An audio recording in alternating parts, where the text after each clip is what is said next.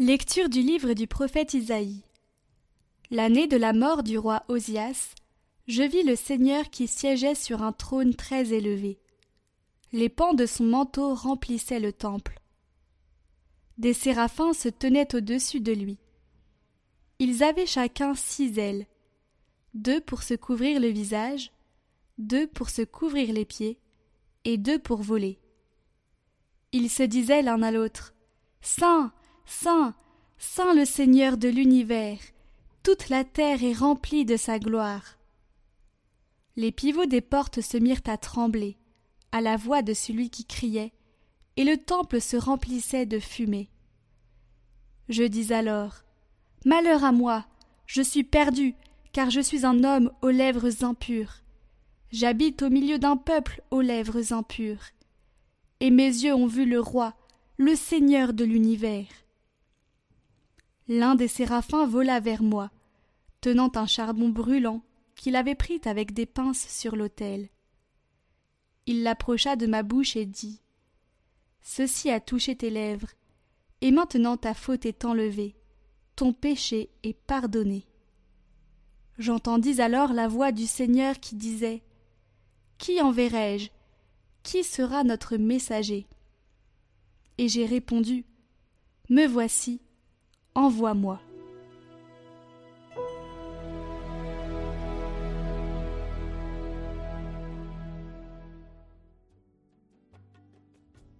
Le Seigneur est roi, il s'est revêtu de magnificence. Le Seigneur est roi, il s'est revêtu de magnificence. Le Seigneur a revêtu sa force. Et la terre tient bon, inébranlable. Dès l'origine ton trône tient bon depuis toujours, tu es. Tes volontés sont vraiment immuables. La sainteté emplit ta maison. Seigneur, pour la suite des temps.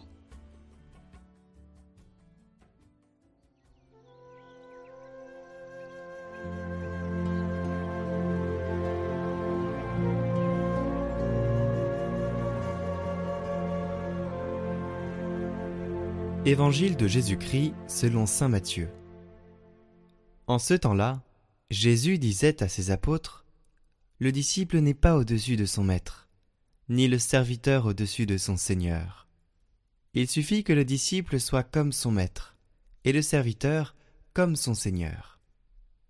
Si les gens ont traité de Belzéboul le maître de maison, ce sera bien pire pour ceux de sa maison. Ne craignez donc pas ces gens-là Rien n'est voilé qui ne sera dévoilé. Rien n'est caché qui ne sera connu. Ce que je vous dis dans les ténèbres, dites-le en pleine lumière. Ce que vous entendez au creux de l'oreille, proclamez-le sur les toits. Ne craignez pas ce qui tue le corps, sans pouvoir tuer l'âme. Craignez plutôt celui qui peut faire périr dans la géhenne l'âme aussi bien que le corps. Deux moineaux ne sont-ils pas vendus pour un sou? Or, pas un seul ne tombe à terre sans que votre Père le veuille. Quant à vous, même les cheveux de votre tête sont tous comptés.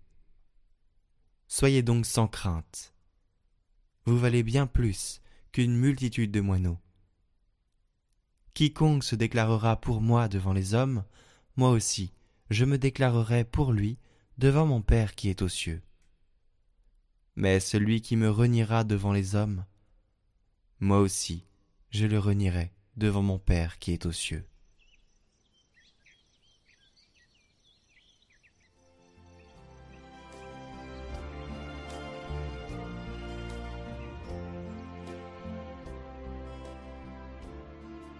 À ses disciples d'hier et d'aujourd'hui qui souffrent de la persécution, Jésus recommande Ne craignez rien de ceux qui tuent le corps, mais ne sauraient tuer l'âme.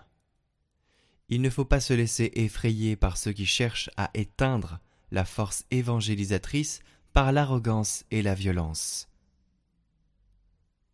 En effet, ces derniers ne peuvent rien contre l'âme, c'est-à-dire contre la communion avec Dieu. Personne ne peut enlever celle-ci aux disciples parce qu'elle est le don de Dieu.